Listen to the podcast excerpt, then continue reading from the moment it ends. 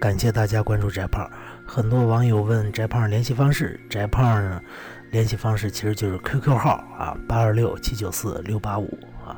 呃，希望大家在加翟胖好友的时候，起码是来个说明啊，说明您是何方神圣啊。这样的话，翟胖好在 QQ 里边归类，否则的话太混乱了哈。谢谢大家啊。今天呢，翟胖想讲一讲。在 IT 界特别特别有名的一本小说叫《三体》，但是翟胖并不想重复《三体》的内容，翟胖只是读完《三体》以后，对《三体》里边的著名的黑暗森林理论有一些想法。后来，翟胖根据自己的理解进行了一番推导，结果却得出了一个很有趣的悖论。首先呢，我们先说《三体》里边的黑暗森林理论呢，它讲的是宇宙就像一座黑暗的森林，每个文明都是带枪的猎人，像幽灵一样前行在宇宙之中。那么，当这些猎人呢，轻轻地拨开挡路的树枝，竭力不让自己发出一点点声声音，甚至连呼吸都要谨小慎微，因为他知道森林里到处都有和他一样前行的猎人。那么，这个猎人呢？如果你发现了别的生命，那么你面对的不管是别的猎人，还是洪水猛兽，还是天使魔鬼，还是娇嫩的婴儿，还是蹒跚的老人，你都只有一个事情能做，那就是开枪，消灭他。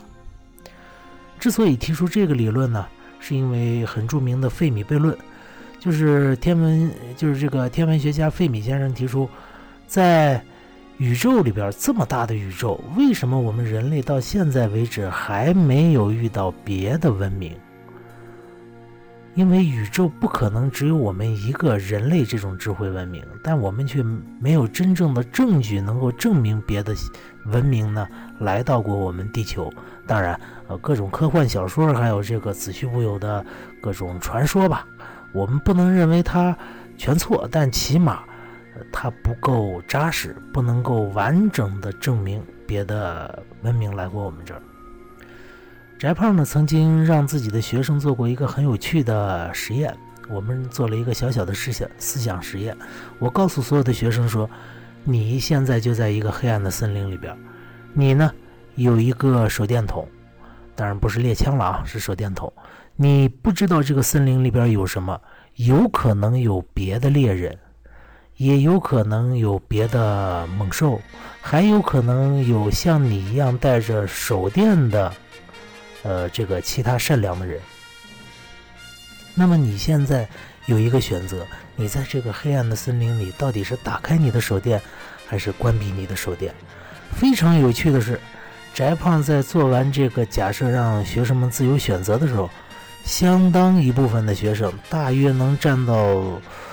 总数的一半以上，一开始选择的是关闭手电，但是呢，当翟胖让这些选择打开手电的学生发表了自己的意见以后，这个打开手电的人却又占到了整个这个学生比例里边的大概三分之一左右啊。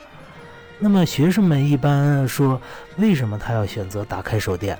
那关上手电我们就不说了啊，这个很容易理解，因为害怕别人发现，害怕危险发现他。那打开手电的学生呢，往往是两个心态。第一个心态说：“老师，我去，我害怕啊，我在黑暗的森林里，我一定会感到孤独，所以我一必须打开手电，否则我没有前行下去的勇气。”这听着很可笑，但是却非常的真实，因为我们人类实际上是一个非常害怕孤独的物种，我们是个社会性动物。可是呢，在宇宙里边，我们整个人类社会实际上是一个小小的点，一粒尘埃上的这些微小微小的生物构成的这么一个集体的智慧吧。而我们这个文明是害怕孤独的，否则的话不会有这么多人。在刷微信，在听翟胖聊天，在上互联网，是吧？所以呢，正因为对孤独的惧怕，所以我们人类在之前，我们发射这个旅行者号啊，我们还向宇宙发射过“我在这里”的这些无线电波。另一方面，还有一些学生，他之所以选择选择说打开手电，他说他坚信这个世界上是有好人的，他想。遇到这些好人之后啊，和这个好人一块儿走出这个黑色的森林。这是我的学生的两个看法啊。当然，有的人可能会说，第二种理由很幼稚啊，你这个怎么能相信有好人呢？啊，我们到处都是充充满竞争的嘛。但是，这个学生给我说了这这几。但是这几位学生在提出这个观点之后，引起了我的深思。我就顺着黑森林的理论向下进行了推演，大家可以试一试啊，看看那翟胖推演的对不对啊？假如翟胖啊到这个黑暗的森林里边了，如果我不打开手电的话啊，那么我无非就可以遇到两种人嘛，一种是善意的。好人，另一种是恶意的生物啊，或者是坏人啊，简单就是好人坏人吧。那么当我遇到好人的时候，结果自不必说。但是当我遇到坏人的时候，这个坏人敢开枪吗？似乎也是未必。为什么？因为他也无法确定你手里到底只有手电还是也有猎枪，他无法确定你啊。那么，在这样的情况下，坏人遇见你的时候，他最好的选择是什么？最好的选择是静静的观察，当确定你没枪的时候，再去开枪，是吧？这是很理智的选择。那么，也就是说，如果你不开手电的话，最起码我们有统计宏观统计来看啊，一半的。结果遇到好人，另一半的结果我们遇到坏人，但是坏人不会开枪啊，这是第一个下场啊。但是如果我打开手电了呢？如果我打开手电的话，一我遇到好人，二我遇到坏人，哎，先是各百分之五十啊。但是如果我打开手电之后遇到的好人，自不必说，那我可以，我们两个可以互相同心协力的走出这个黑暗的森林。但是如果我遇到坏人了呢？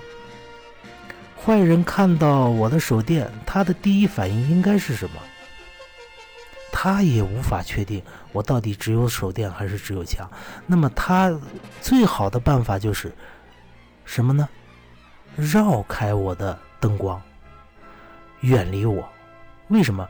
如果他出现在我灯光之内了，如果他出现在我灯光之内，那么他就有很至少是一半的几率暴露吧，是吧？那么。他无法确定我是不是带枪，他也无法确定我的心情是如何。如果我是同样是个坏人啊，对坏人来说我同样是个坏人，那我当然是开枪杀死他了。但是呢，如果我是好人，哎，我是不会开枪。可是别忘了，这个森林里有可能还有其他的带枪的猎人呢。那么一旦这位坏人走到了我的灯光之下，向我开枪，他会留下痕迹，很有可能就会暴露他自己的身份。那么别的猎人就有可能会猎而杀之。好，从这样推演一下，那我到底是该开灯还是不开灯呢？我应该开灯，因为我不开灯的话，我有机会碰到。但是我一旦开灯，那么坏人，如果他是纯粹理性的坏人。他就应该绕着我走，那我遇到坏人的几率是多少了呢？趋近于零。好，这就是翟胖对于黑森林理论的一个推演。在《三体》当中，作家告诉我们，这个我们不应该开灯，因为有危险。